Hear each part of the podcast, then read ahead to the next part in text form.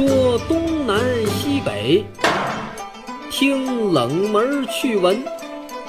快来知识杂货铺。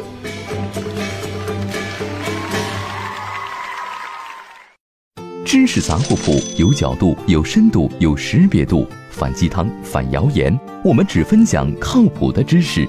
全网泛知识类收听名列前茅，锁定高端受众，提供更靠谱的广告投放平台。勾搭我们，关注官方微信。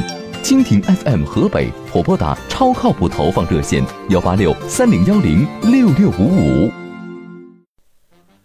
欢迎光临知识杂货铺，我是王掌柜。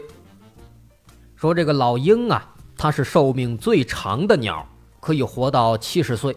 当它活到四十岁的时候，它的喙、它的爪子、它的羽毛都会变得老化，如此一来，会严重的影响它平时的捕猎和生活。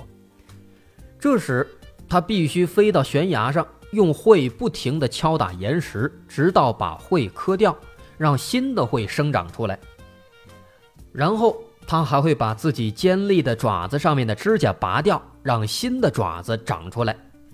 最后，再把羽毛一根根的也拔掉，让新的羽毛长出来。这整个过程需要五个月。五个月坚持下来，五个月之后，它可以重新飞翔，重新捕猎。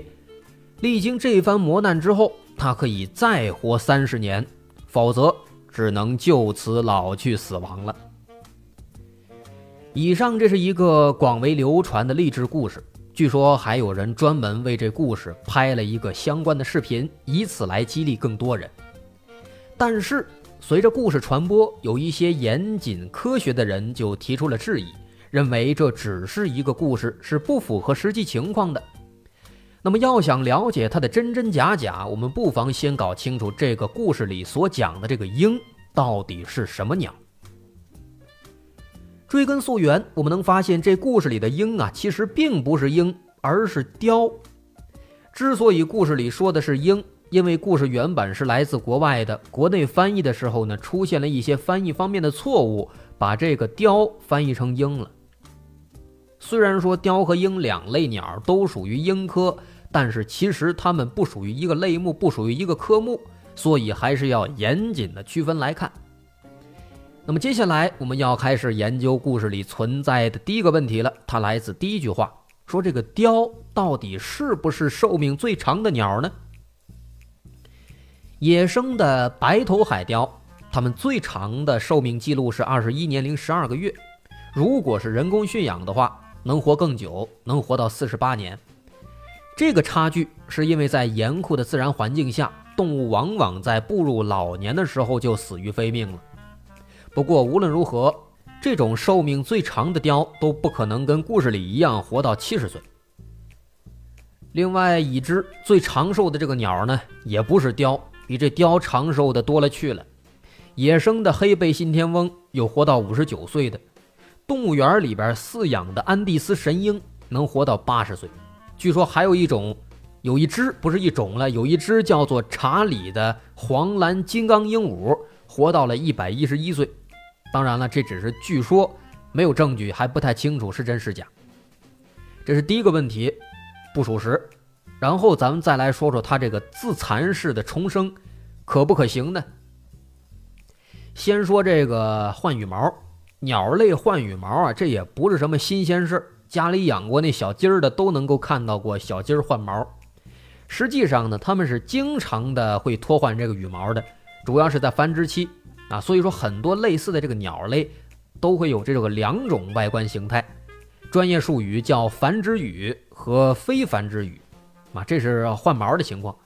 再来说它们这个爪子、指甲，这爪子前面那指甲都是角质的。跟咱们这指甲一样，指甲掉了可以再长出来，剪了可以再长出来，啊，如果说他们重生真的有这个磨掉指甲这么一个环节，咱不讨论别的，最起码这个理论上来说呀，啊还行得通。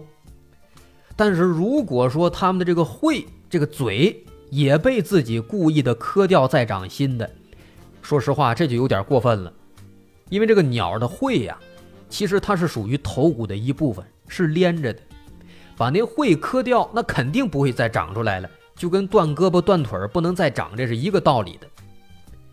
另外，这个喙跟指甲也不一样，它不是毫无知觉的。咱剪指甲不疼，如果说你磕这喙，那会疼啊。这个鸟喙的表面呢，它覆盖着一层指甲一样的角质，挺薄的这么一层。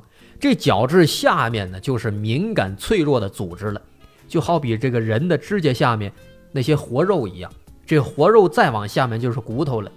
所以说，如果有东西穿透了这层角质，那么鸟类会感到非常疼。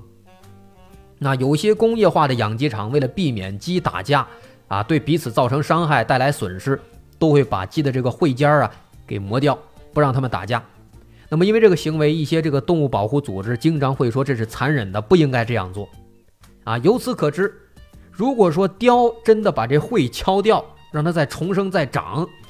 能不能长，能不能重生不说，就光说磕掉喙这个行为呀，就相当于咱们在石头上磕自己这个上下颌，把这上下颌给磕掉啊，连骨头带肉，血肉横飞，那太可怕了。所以说，显然这是不可能的。另外呢，再说故事里这重生了，这过程说要五个月的时间，五个月之后涅槃重生，浴火重生。可是，在这五个月当中，你爪子没长出来。嘴没长好，羽毛不全，也飞不起来，什么都不能干，不能捕食，它吃什么呢？五个月不吃饭啊！要是换成那种乌龟啊，这种代谢比较缓慢的这样的爬行类，那还能扛住。这换成鸟，这个鸟的这个新陈代谢很快啊，五个月不吃饭，那早就饿死了。所以说啊，这个鹰的重生啊，故事归故事，它并不是个真事儿，根本就不可能发生。好，到这儿，今天吃杂铺也就该打烊了。我是班掌柜，如果您喜欢，可以关注蜻蜓河北的官方微信，在微信搜索“蜻蜓 FM 河北”进行关注。好，下期见，拜拜。